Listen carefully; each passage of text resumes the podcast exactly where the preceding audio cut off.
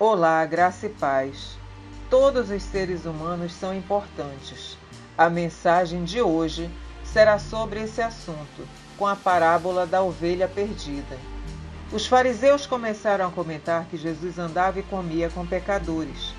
Ao ouvir isso, Jesus respondeu: Se vocês tivessem cem ovelhas e perdessem uma, não iriam deixar as noventa e nove para procurar a que se perdeu? E quando achasse a ovelha perdida, não iria colocá-la sobre os ombros, se alegrar e chamar os amigos e vizinhos para comemorar?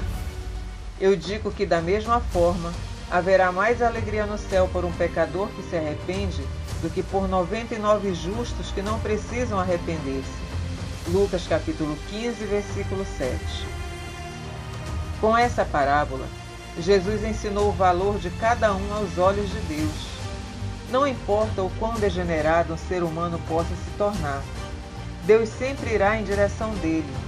Jesus foi criticado por andar com o que hoje chamaríamos de maus elementos, cobradores de impostos, traidores de seu próprio povo, prostitutas e estrangeiros pagãos.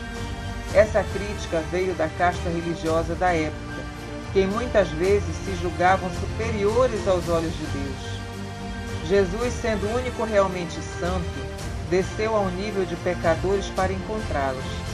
E desceu a um nível tão profundo que encontrou homens endemoniados, crianças esquizofrênicas, mulheres devassas e uma multidão assolada pela miséria e pela doença. O que Jesus enxergava nessas pessoas que o fazia amá-las? Ele enxergava a imagem de seu Pai, impressa na alma de cada uma delas, imagem esta manchada por um mar de pecado e perversidade ele enxergava ovelhas andando a esmo à beira de um precipício. É muito fácil perdermos de vista o valor que Deus dá a cada um. Observamos as coisas terríveis que as pessoas podem fazer: o abandono de uma criança, uma traição, a desonestidade e o egoísmo em todas as suas formas. E damos eco à fala dos religiosos da época de Jesus. Não queremos contato com esse tipo de gente. Passamos a vida sentados no sofá de nossa casa, apavorados com o noticiário, com o que as pessoas são capazes de fazer. Erguemos muros em volta de nós mesmos e de nossas famílias. Queremos distância dos maus elementos.